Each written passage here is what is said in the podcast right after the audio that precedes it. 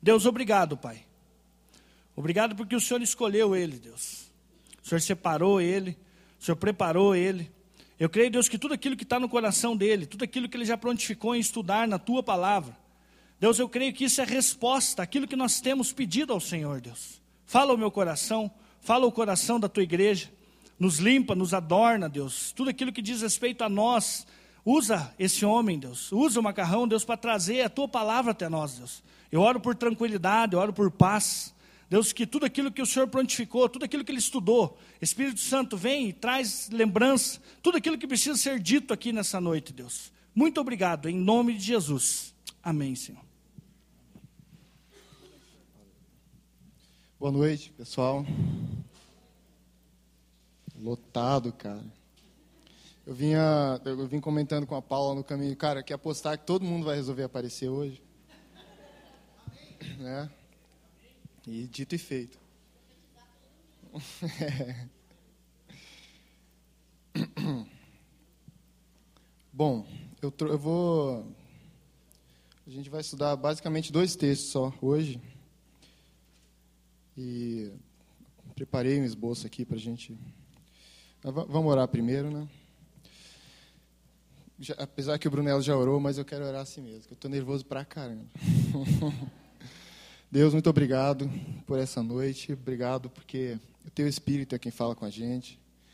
Eu não tenho nenhum poder de persuasão a convencer ninguém do teu reino, da tua justiça, mas o Senhor tem. Então eu te peço que faça aquilo que só o Senhor pode fazer com cada um aqui em específico, Deus. Amém. Uh, eu coloquei, eu dei até aquele título ali, O Reino da Consciência.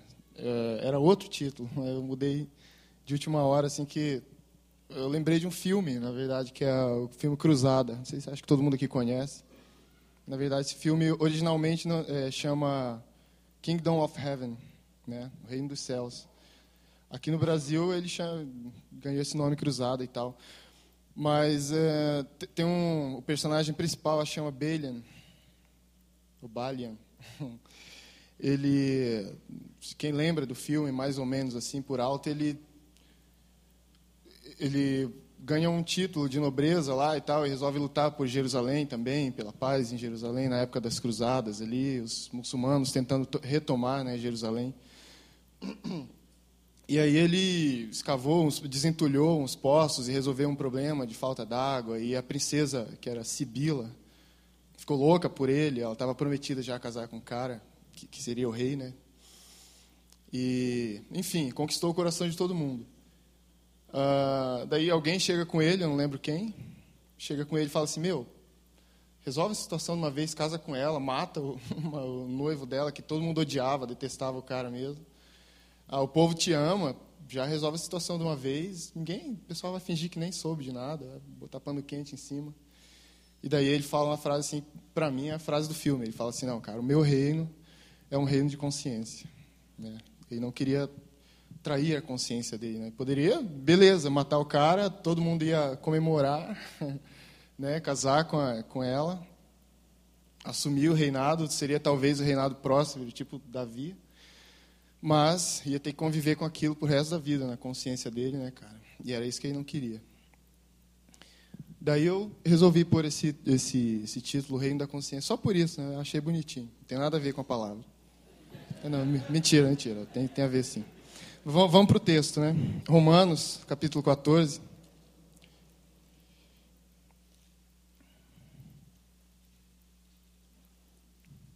E tem um detalhe importante também do filme, que eu lembrei agora, que justamente a cidade de Jerusalém ali era, o, era considerado por todo mundo como o reino de Deus na terra. Né? Por isso que todas as religiões queriam, a qualquer custo, aquilo virou guerra a treta começou e, não parou até hoje.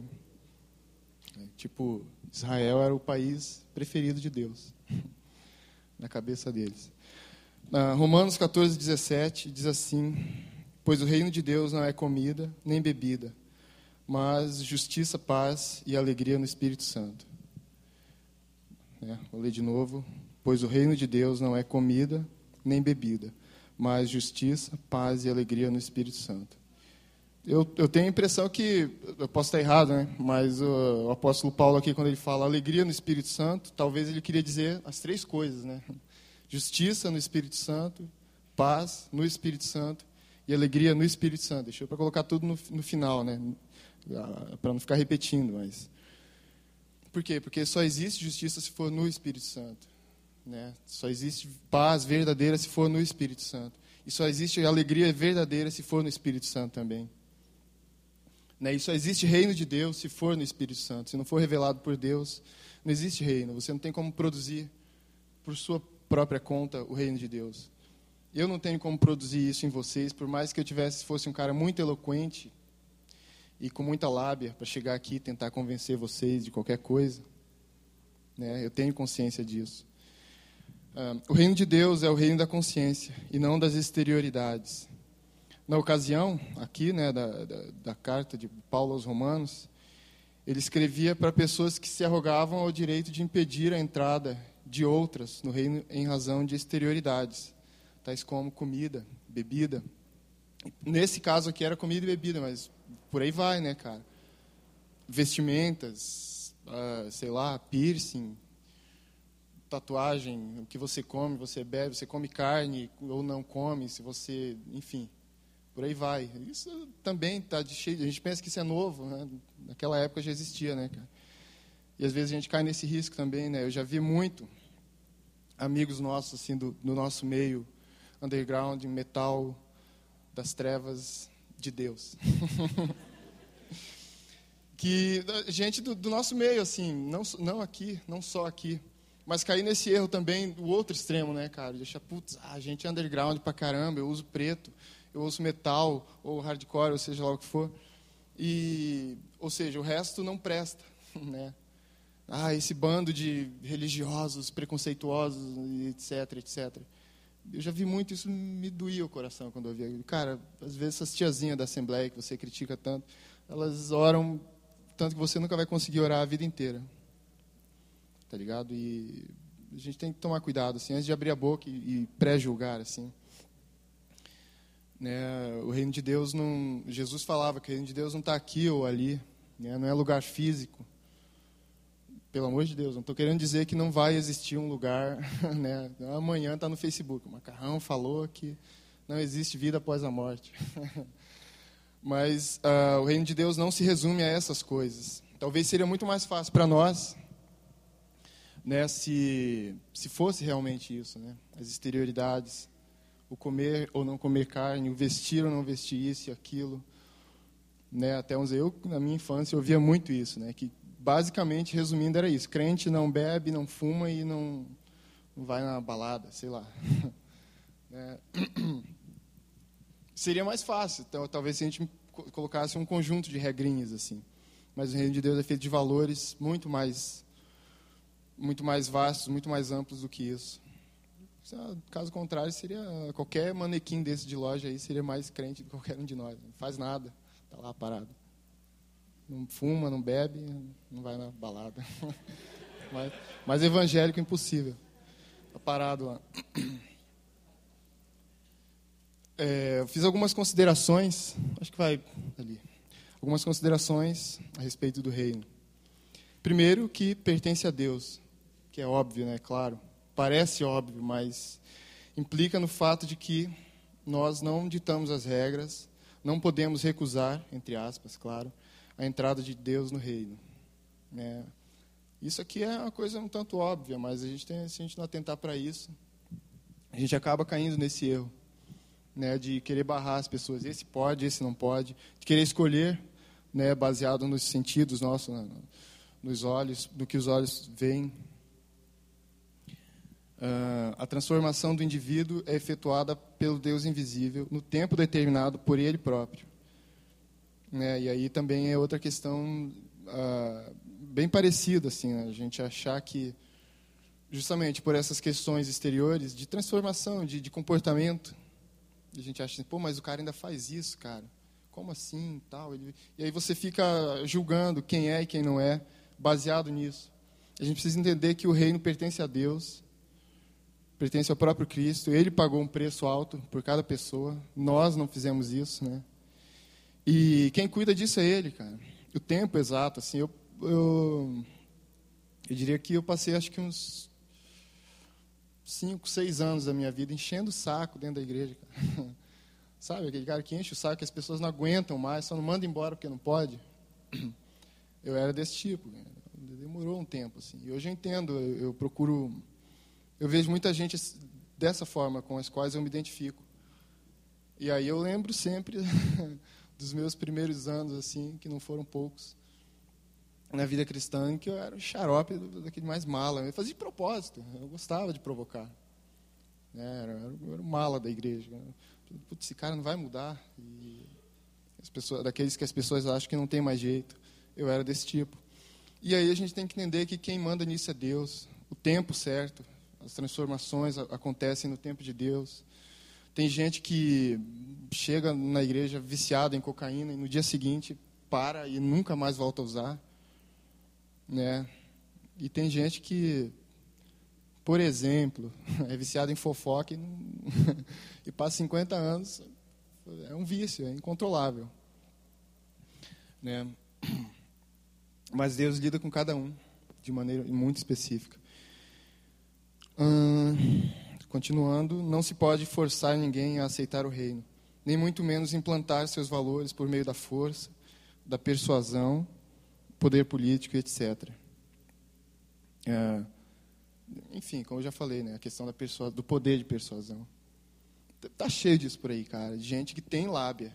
Esses dias eu vi uma entrevista de um cara, eu não vou lembrar o nome agora dele, que era o ele ficou conhecido num, num, num caso na, TV, passou tudo que ele, ele se passou por filho do dono da Gol. É, enfim, esse cara tem uma lábia, meu.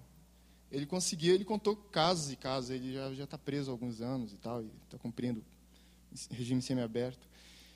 Ele contou alguns casos assim de chegar para dono de, de gráfica, de rede de gráficas e vender uma impressora que não existia, chegar no porto de, de Itajaí, inclusive, e, e apontar o container ali fechado e conseguir vender para o cara uma, uma impressora que supostamente estava lá dentro. E os caras comprarem né? E de, no dia seguinte, é, supostamente também ele ia encontrar com os caras para fechar, entregar e tal, e, e não encontraram mais ele, já tinha sumido, só Deus sabe para onde. E tem, tem, muita gente assim. Em igrejas por aí, você já deve ter visto um monte, pela, pela na TV principalmente, né? que tem essa lábia de convencer você qualquer coisa, de doar quanto você quiser. Mas isso não produz o reino de Deus, definitivamente não produz tudo isso aí que você tem visto, né? É, desgraça total. E poder de persuasão, uh, ameaças e, e, até a questão de, de, poder político que eu coloquei aqui, né? Já aconteceu também ao longo da história, aí a gente já viu aos montes, gente, uh, a igreja se colocando nesse, nessa posição de impor, uh, impor valores que eles consideram como certos e tal, por força política. Isso. Eu tenho os meus valores, acredito, eu sou um cara extremamente conservador nesse aspecto, mas eu sei que, que isso não se impõe dessa forma. Pelo contrário, eu diria que os maiores avivamentos da igreja aconteceram o oposto, quando a igreja estava na posição de, de criminosa, entre aspas, uh, em relação ao Estado. Né? Em momentos que a igreja estava proibida de se reunir, na China, na Indonésia, e lugares afora aí, mundo afora. Né? E a gente tem que entender que ideologia nenhuma pode se pode ficar se colocar acima da vida humana. A gente tem que ter esse amor pelo próximo, a ponto de não de não cair nessas bobagens, porque a gente sempre vai pegar o, algum aspecto da, da vida cristã e vai colocar acima de outros. Você vai se identificar com alguma coisa, inevitavelmente. Você você que não come carne, você vai ficar oprimindo quem come, e você que come carne vai ficar oprimindo quem não come. Você que usa preto, você que ouve metal e é contra hardcore, você que ouve hardcore, e por aí vai, cara. Parece brincadeira, parece exagero, mas eu já vi muito briga desse tipo, de metal contra hardcore. Nossa. É, era tipo duas facções. Como é que chama? Duas facções. Esqueci a palavra. Ah, então, voltando aqui ao, ao texto, o apóstolo fala de três coisas, né? Que é justiça, paz e alegria no Espírito Santo. A justiça é aquela que vem de Deus, claro, e não a nossa. Não a que busca vingança, mas a, a que justifica. A justiça que torna o outro justo, mesmo sem mérito. A justiça que busca o entendimento, não para provar quem está certo e está errado, mas que, para que haja paz, que é o próximo, inclusive. Né? Uh, a, justiça vem, a justiça de Deus é essa, cara. Nosso, nosso senso de justiça humana é muito vingativo, né? A gente pensa em fazer justiça, é tipo, não, o cara tem que pagar, meu.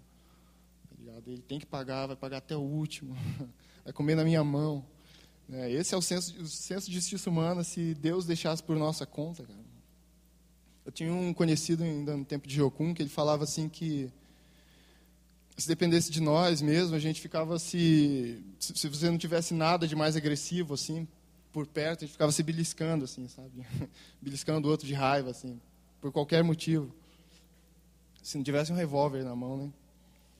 Mas porque é, a nossa natureza humana é assim. Cara. Você vê uma criança, às vezes, é, uma criança se acusando. Eu lembro de uma filha de um, um, casal amigo nosso que a gente estava almoçando na casa deles e ela, brincando em cima da mesa na, na, hora do almoço, derrubou um copo assim e falou assim: Foi ele. tá ligado? Tipo, ela apontou para o copo. Você pensa, cara, mas como é que pode? Uma criança com dois anos de idade. É a nossa natureza humana, é essa aí, cara. Ah, quando você, que eu estou completando quase três anos de casado agora em, em agosto, é, você vai aprendendo muito sobre isso, né, cara? Sobre o seu senso de justiça. Tem que morrer, literalmente, tem que ir para o chão.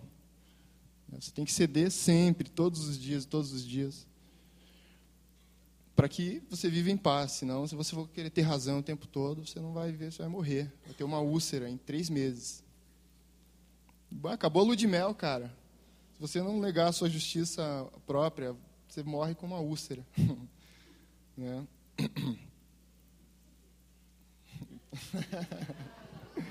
Os olhares ali.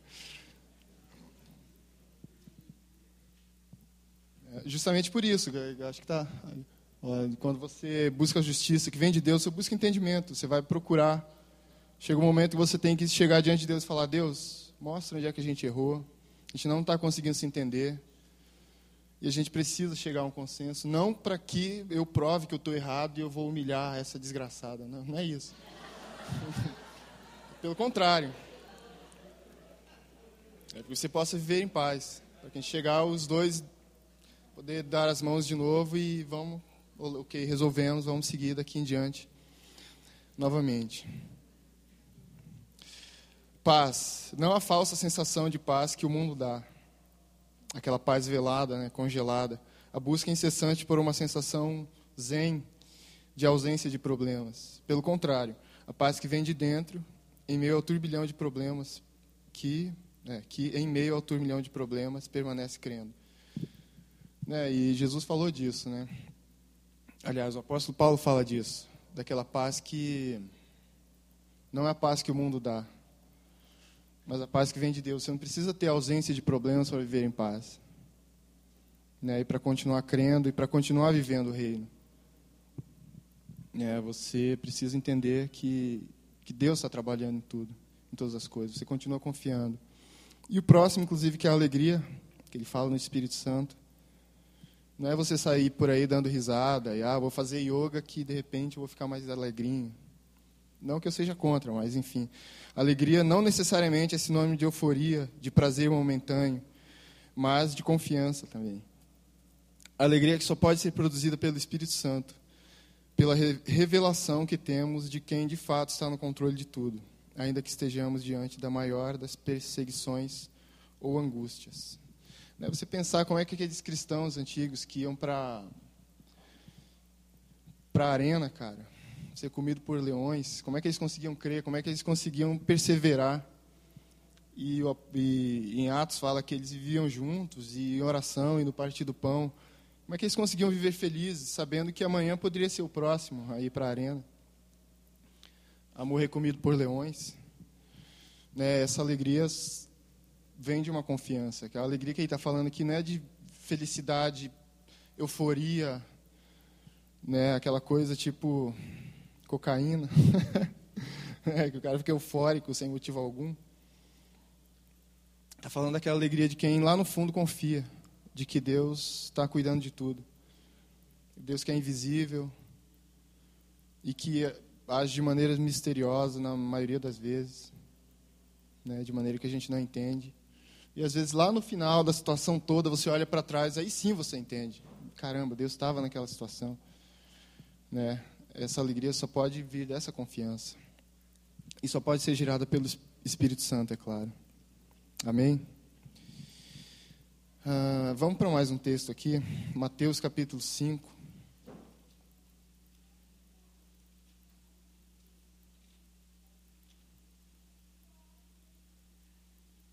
Quando a gente fala de reino de Deus, a gente não pode, não tem como pensar nisso sem falar em, no próprio Cristo, né? O reino de Deus na terra, como eu já falei, não pode ser imposto por força política, por ideologia nenhuma. Mas Jesus mostrou como, como poderia ser feito isso, né? Você quer saber como, como é, quais os valores reais do reino de Deus, para a sua vida prática mesmo, você olha para a vida de Jesus, né? A maneira como ele lidava com os mais pobres, a maneira como ele lidava com os amigos, como ele respondia, como ele tratava as pessoas como ele lidava com as crianças, né? A maneira como ele respondia aos fariseus que estavam ali só para testá-lo, para tentar montar armadilhas para ele, condutores da lei, dos mais hipócritas, até os mais sinceros que iam procurá-lo no meio da noite, às escondidas, né? Com as suas dúvidas. Então, você olha para Jesus, cara. Resumindo, é isso. Você perguntar o que é o Evangelho? É a vida de Jesus. Ele viveu tempo suficiente para mostrar como um, como lidar nas relações humanas, né? Porque o reino de Deus é amor. Mateus capítulo 5, de 3 até o 11, é o famoso Sermão da Montanha. É óbvio que o Sermão da Montanha não é só isso aqui, né? Aqui é um resumo bem curto. Pegar o capítulo 5, 6, 7 aí, afora, você vai lendo. Você quer aprender sobre relacionamento humano, sobre como viver em, em sociedade, etc. Está tudo aqui, cara vamos lá, do versículo 3 em diante, diz assim: Bem-aventurados os pobres de espírito, porque deles é o reino dos céus. Bem-aventurados os que choram, porque eles serão consolados. Bem-aventurados os mansos, porque herdarão a terra. Bem-aventurados os que têm fome e sede de justiça, porque eles serão fartos. Bem-aventurados os misericordiosos, porque eles alcançarão misericórdia. Bem-aventurados os puros de coração, porque eles verão a Deus. Bem-aventurados os pacificadores, porque eles serão chamados filhos de Deus. Bem-aventurados os que sofrem perseguição por causa da justiça, porque deles é o reino dos céus. Bem-aventurados sois vós, quando vos injuriarem e perseguirem, e mentindo disserem todo mal contra vós, por minha causa. Até aqui está bom.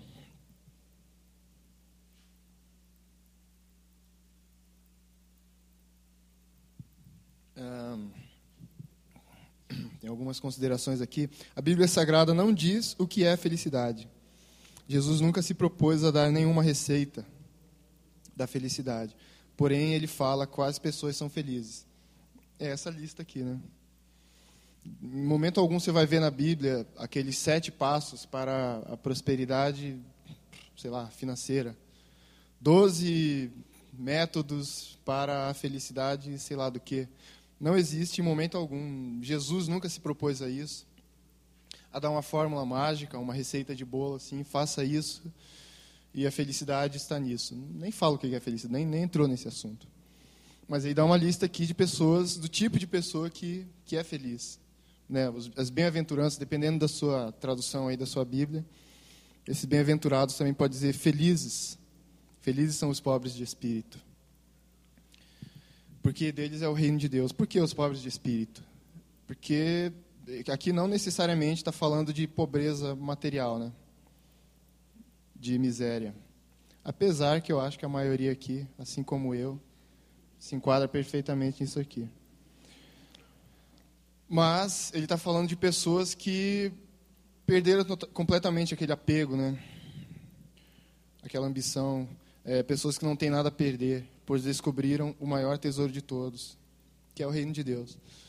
Ah, tem uma frase, eu acho que é do Nando Reis, uma música. Não, não sei, o resto da música não fala disso, mas ele fala assim: quando não se tem mais nada, não se perde nada.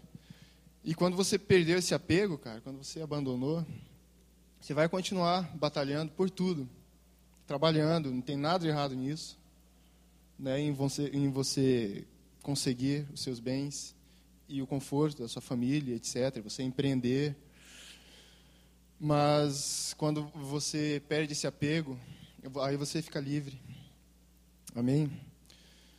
Você vê o tamanho é o, o nível de, de transgressão, né? Da, do discurso de Jesus na frente daquelas pessoas, de subversão. Quando é, tem um texto que eu sempre lembro que é, acho que é Apocalipse 21, a gente não vai abrir, mas se quiser ler depois, fala sobre a Nova Jerusalém, que descia do céu, ataviada como noiva e tal. E o apóstolo João fala ali da, das ruas de ouro. E as pessoas entendem completamente o contrário do que ele está querendo dizer ali, né, cara? Se você pensar que as ruas são de ouro, e ele fala também que a, a maçaneta das portas, pelo lado de fora, é feita de pedras preciosíssimas. Você pensa assim, quem é o louco que vai, em sã consciência, colocar as suas joias mais preciosas na maçaneta pelo lado de fora, né, cara? No Rio de Janeiro, o cara anda com o colar falso, que é para o ladrão roubar, né?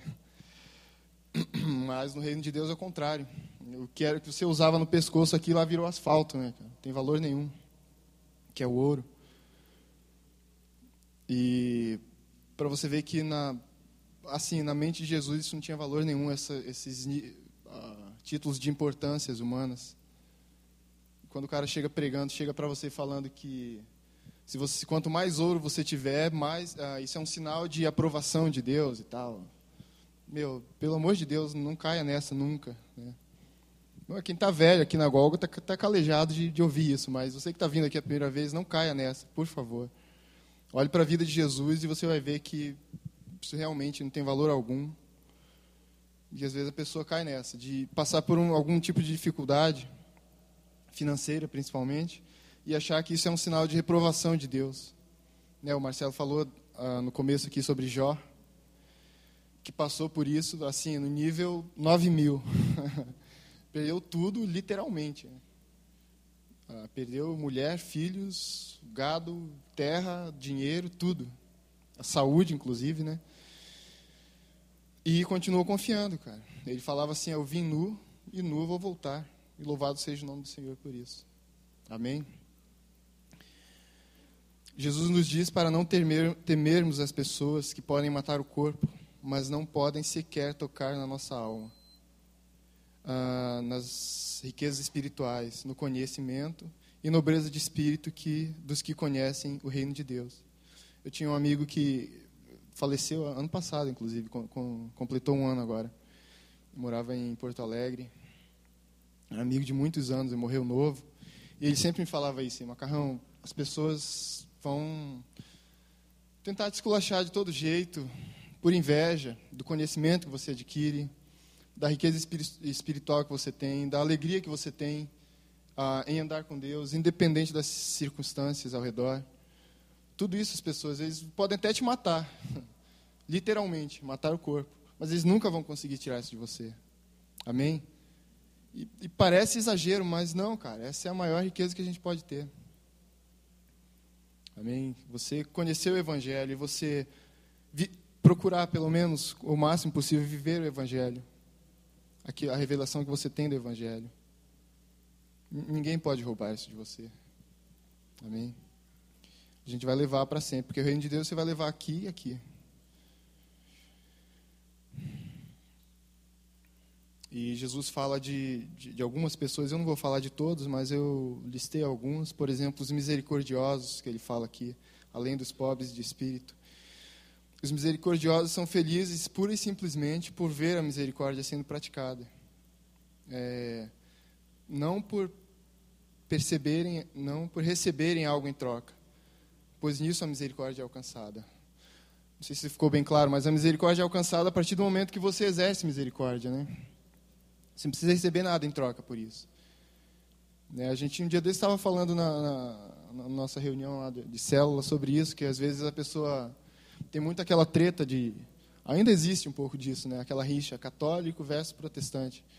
Aí você critica o cara porque não precisa nem ser católico, mas a, a nossa cultura no Brasil já é muito comum o cara falar Nossa Senhora, por exemplo. Né? Ou falar só o Nossa.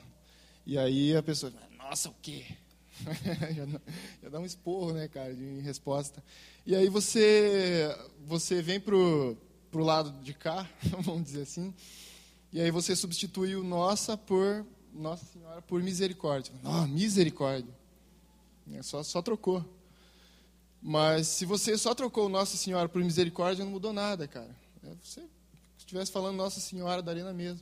Se você não tem o hábito de exercer misericórdia, uma vida de misericórdia, de praticar a misericórdia, não mudou nada. A misericórdia virou só uma palavra na sua boca. Né? Então, por que, que eles são felizes? Porque eles veem a misericórdia sendo praticada. Vêm pessoas que necessitavam de misericórdia recebendo misericórdia. Por isso ele vai lá e faz. E se sente feliz por isso.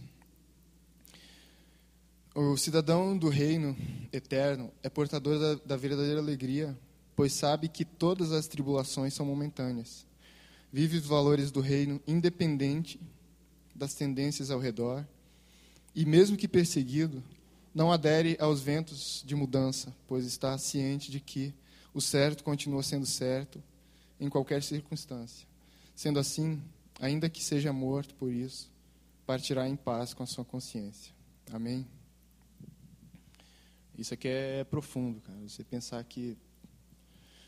É, inclusive nessa questão de, da, da treta católico versus protestante, a gente tem que largar a mão disso, cara. Pensar que o que é certo é certo e pronto, acabou. A gente, acho que nessa mesma ocasião, na célula, estava conversando sobre a questão de é, é, eu li um livro agora recente que acho que era O Poder dos Quietos. Que ele fala que no século, a autora fala que no século XX, o livro basicamente é sobre isso, personalidade, pessoas com personalidade introvertida, né?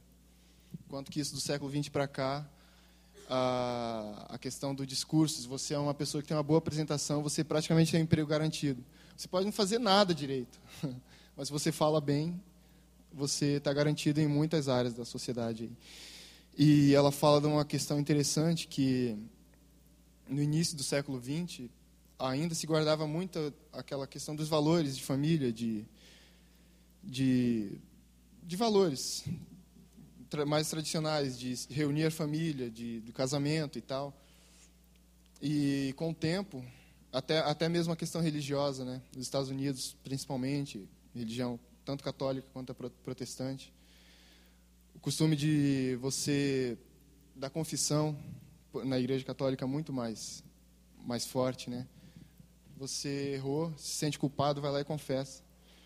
E aí, a partir de então, as pessoas entraram naquela pira revolucionária de não, temos que quebrar esse sistema patriarcal, opressor e tal. E a partir de agora a gente faz o que quiser e o que der na telha e não precisa se arrepender por isso, porque nós somos livres. E aí o cara ia lá, o cara tinha um amante, se arrependia antes, já não, não pode mais se arrepender.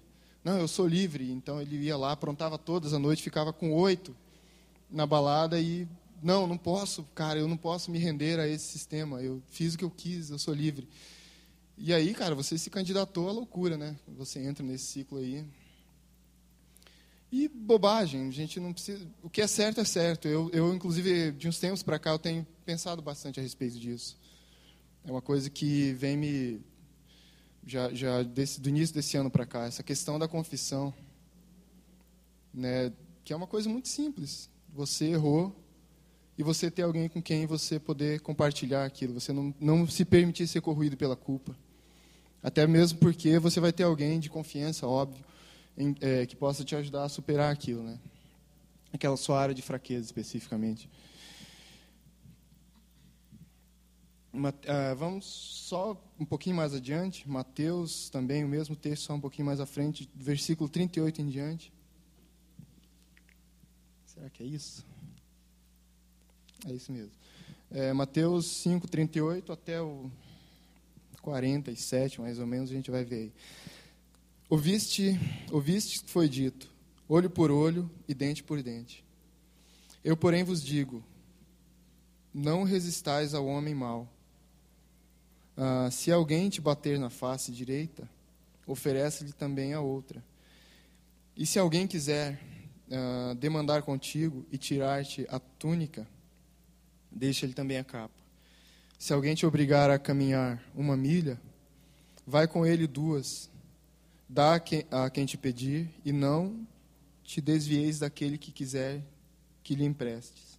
Ouvistes o que foi dito: amarás o teu próximo e odiarás o teu inimigo. Eu, porém, vos digo: amai a vossos inimigos e orai pelos que vos perseguem para que sejais filhos do vosso Pai, que está nos céus. Ele faz que o seu sol se levante sobre os maus e bons, e envia chuva sobre justos e injustos. Uh, se amardes os que vos amam, que recompensa tereis? Não fazem os cobradores de impostos também o mesmo? E se saudardes somente os vossos irmãos, que fazeis demais? Não, fazeis, não fazem os gentios também assim?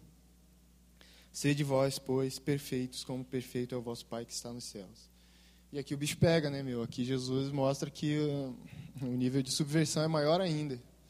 Ele traz, inclusive, é, faz referência a textos do Antigo Testamento, da lei de Moisés e, e do, das tradições judaicas, de, é, por exemplo, amarás o teu próximo e odiarás o teu inimigo. E aqui a gente, ele passa, ele coloca uma pedra um, um divisor de águas aqui. Ele fala, ó, o evangelho é isso aqui.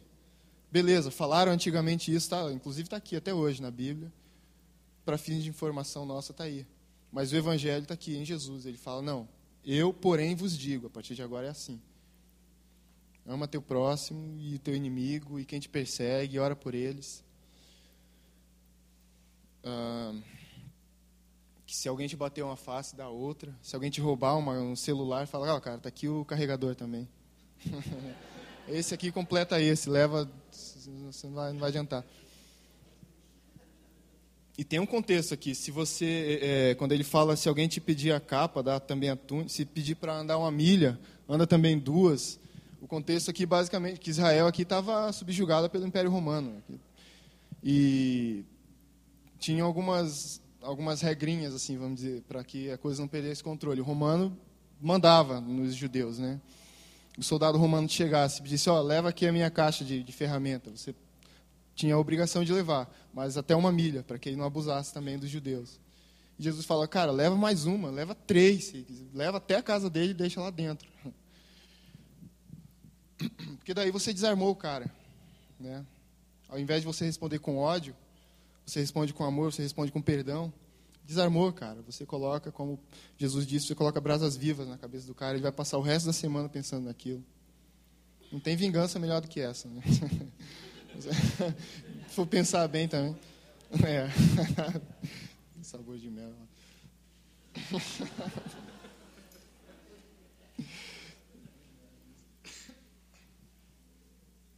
Uh, o reino de Deus na terra é constituído não de leis impostas, mas de amor, até mesmo pelos inimigos. Compreensão com os ignorantes com, quanto à eternidade, paciência com os mais fracos, perdão de todas as ofensas corriqueiras, pois, como bem sabemos, absolutamente ninguém é perfeito. Isso é ser igreja. Eu coloquei ofensas corriqueiras, porque se for pensar uh, a parábola do, do, do credor incompassivo, né, que ele fala, o cara que recebeu o perdão de uma dívida de mil reais e não quis perdoar uma de 50. Né?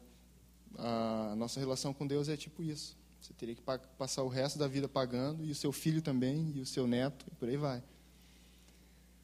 E Deus perdoou.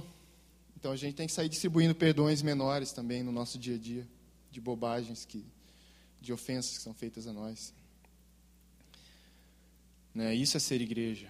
Porque se eu pensar, cara, eu vejo muito isso. Você, você, na internet você vê, sei lá, o site dos, dos pastores aí que respondem e-mail, Caio Fábio, Malafaia, qualquer um que você quiser pegar aí, sempre tem os e-mails desse tipo, pastor, eu estou sem igreja há 20 anos, porque eu não achei uma igreja que é tanta bobagem que você ouve nessa igreja, pregam tanta besteira, pessoas imaturas, insensatas e tal e tal. Cara, você vai morrer procurando.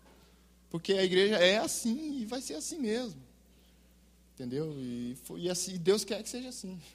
E você tem que ir lá para o meio para você aprender a perdoar e aprender a ser perdoado. Né? A igreja começou assim. Você pega depois a, da ascensão do nosso Senhor Jesus, ali o apóstolo Paulo, Pedro, quando eles começaram a igreja, apóstolo João e Tiago, todos eles, era, no começo era só treta. Cara.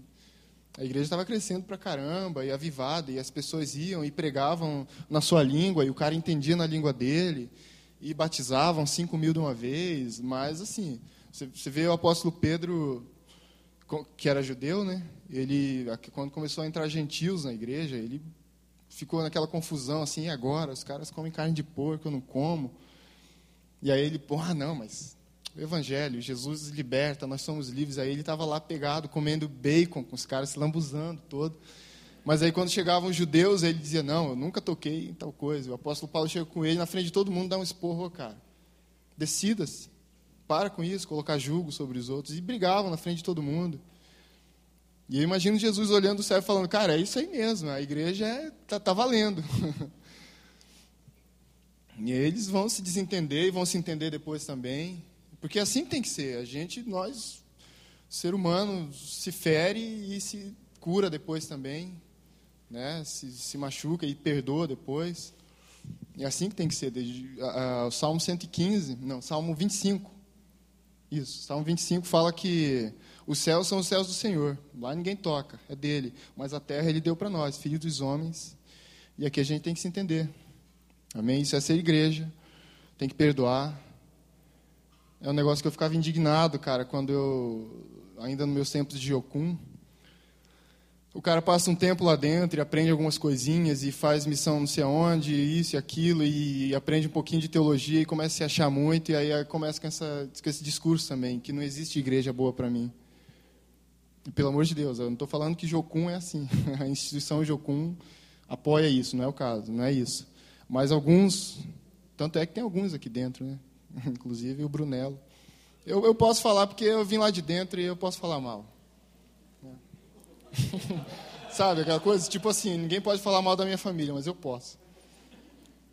E tá cheio disso por aí, cara. Eu, meu, o duro é que eles não vêm nenhum deles aqui, né? Porque eles não têm igreja. Eles não vão na igreja. Você devia estar tá aqui para ouvir isso.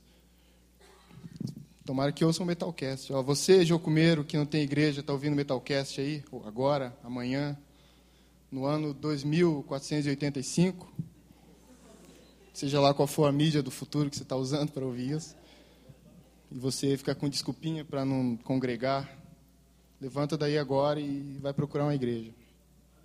Cachorro. Cachorro edita depois. Corta. Ok? Porque, cara, é, às vezes as pessoas chegam, tem essa, essa pira de, pô, mas você é crente, mas você ainda você faz pum no elevador, sei lá, né? E não existe. De onde você tirou esse padrão de perfeição? Não tem, cara. Nós somos humanos e, e é assim que a gente vai caminhar. Amém, pessoal? Perdi o. Não sei mais onde vai. Ah tá, versículo 48, vamos ler que é o último. No fim, depois de falar tudo isso, olha, perdoem, se pedir para andar uma milha, anda duas. Se pedir a capa, dá também a túnica. Se bater numa face, dá outra. Ele fala todas essas coisas, aí no final, versículo 48, ele diz: Sede vós, pois perfeitos, como perfeito é o vosso Pai que está nos céus. Aí parece uma coisa meio contraditória, né? Mas como assim? É, mas justamente esse é o padrão de perfeição de Deus. Ah, o, pa o padrão de perfeição de Deus para nós não é o comportamento perfeito, não é a ausência de erros, mas o perdão dos pecados dos outros e dos nossos próprios. Quando eu reconheço que o próximo não é perfeito e que eu mesmo não sou perfeito, então Deus me reconhece como perfeito. Não sei se ficou confuso isso, mas ah, quando você aprende a conviver dessa forma, a compreender os erros, as fraquezas do, do próximo, e as suas próprias também, quando você abandona aquela neurose de ficar se chicoteando assim, né, e você aprende a se perdoar e a perdoar o próximo e a compreender todas essas essas fraquezas humanas. Esse é o padrão de perfeição de Deus. Amém. Deus não exige de ninguém a perfeição comportamental, porque Ele sabe que a gente não vai chegar nunca nisso. Ele é o ser perfeito. Ele não vai exigir de ninguém que seja igual a ele nesse, nesse aspecto. Se o próprio Jesus, que era o ser perfeito em vida aqui na terra, chegou destruindo tudo no templo com um chicote na mão, né, qual é o padrão de comportamento perfeito que a gente vai querer nós, a gente, né, impor? Aquele moralismo de, de sair apontando o dedo. Amém? Eu espero que tenha ficado claro. Eu vou só repetir essas últimas, essa última frase para a gente. Ah, diz assim: o padrão de perfeição de Deus para nós é o não é o comportamento perfeito, não é a ausência de erros, mas o perdão dos pecados dos outros e dos nossos próprios. E quando eu reconheço que o próximo não é perfeito e que eu mesmo não sou também, então Deus me reconhece como perfeito. Amém? Vou deixar é, enfatizar bem isso para a gente.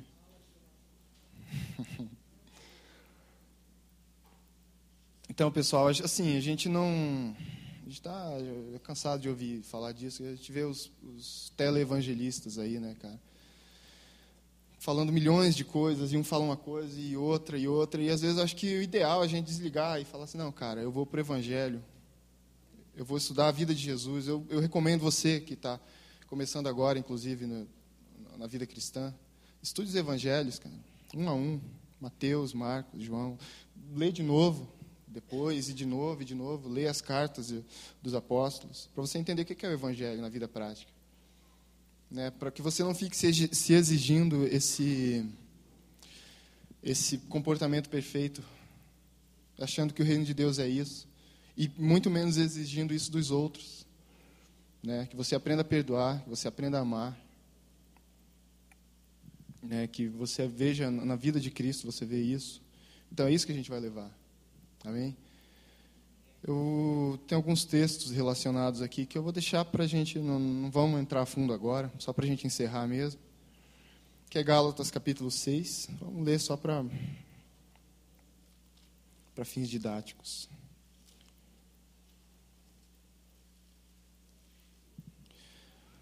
Gálatas capítulo 6, no verso 2, diz assim. Dá tempo aí para vocês acharem. Gálatas 6:2 diz: Levai as cargas uns dos outros, e assim cumprireis a lei de Cristo, a lei de Cristo. Você perguntar qual é a lei de Cristo, a regra básica é essa: Levai as cargas uns dos outros, e assim cumprireis a lei de Cristo. Amém? O reino de Deus não é feito de, de regrinhas assim. Faça isso, não faça aquilo, não toque nisso, não use essa cor, use aquela, não coma isso. Não. Tem gente que, que acha que vai ter esse direito de, de estabelecer as regras. Tem gente que, se pudesse, ficaria na porta do céu, assim, com a pranchetinha, tipo essa que a gente usa aqui. Deixa eu ver, sei lá, medir a quantidade de álcool que você tem no sangue, para ver se entra ou não. Né? Um teste do bafômetro no céu. Fazia calcular quantos CDs de música gospel você tinha e quantos de, de rock pauleira você tinha. Aí, dependendo da, da quantidade, vai saber se você entra ou não. E não é, cara. Quem estabelece as regras é Jesus. Vamos dizer assim, uma regra é uma linha que você tem que andar em cima dela certinho, não pode, se você tropeçar para o lado, já era, perdeu. Né? Essa é a regra. Tipo andar em cima do meio fio, tá ligado? Quando era criança fazia isso. E os princípios do reino são assim, são duas linhas, digamos essa até ali. Você pode andar aqui pelo meio tranquilamente, sabendo que, você tem liberdade para fazer aquilo que Deus te chamou. Né? Você não precisa seguir a regra dos outros. Deus te chamou para alguma coisa muito específica e Ele vai te guiar nesse caminho para cumprir esse chamado específico também. E o outro texto é Hebreus capítulo 1. E verso 8. Que diz assim: Mas do filho diz: Ó Deus, o teu trono subsiste pelos séculos dos séculos, e cetro de equidade é o cetro do teu reino. Amém? Então, o reino de Deus é o reino de equidade, de justiça, de amor ao próximo, de dar as mãos para quem dá a mão para erguer quem caiu, né, de paciência, de compreensão pelos mais fracos sabendo que um dia nós já fomos mais fracos também. E para finalizar, Jesus é o rei do reino. Ele é a porta de entrada. Ele é o portador dos verdadeiros valores eternos. Ou nós aderimos a Cristo, ou vamos passar a vida tentando entrar no reino por entradas clandestinas, o que é absolutamente impossível. Amém? Jesus é a porta. Se você for querer procurar outra porta, você vai cair em outro lugar. Pode ter certeza. Jesus é o rei do reino e ele é quem comanda. Amém? E aí a nossa vida aqui vai ser essa batalha diária de tentar ser cada vez mais parecido com Jesus, de compreender o Evangelho.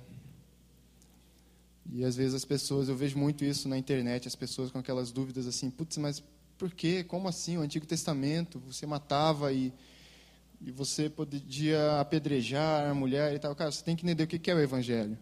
Olhar para a vida de Jesus.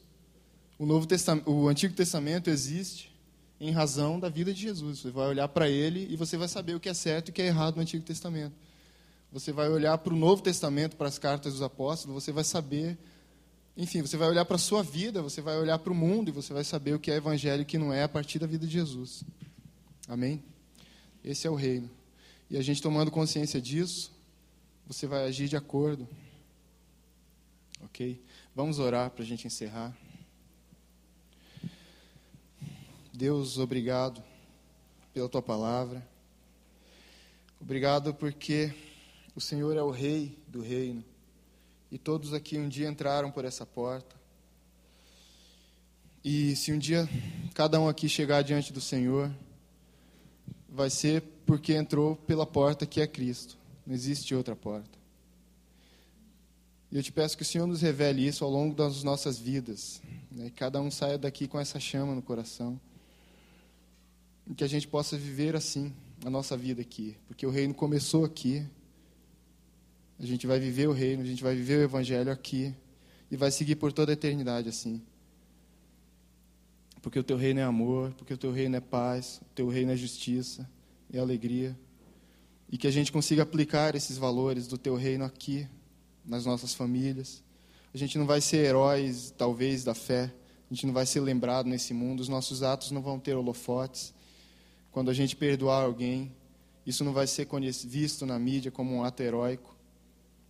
Mas essa é a vida que nós queremos levar a Deus, dia após dia, com atitudes práticas para com o nosso próximo.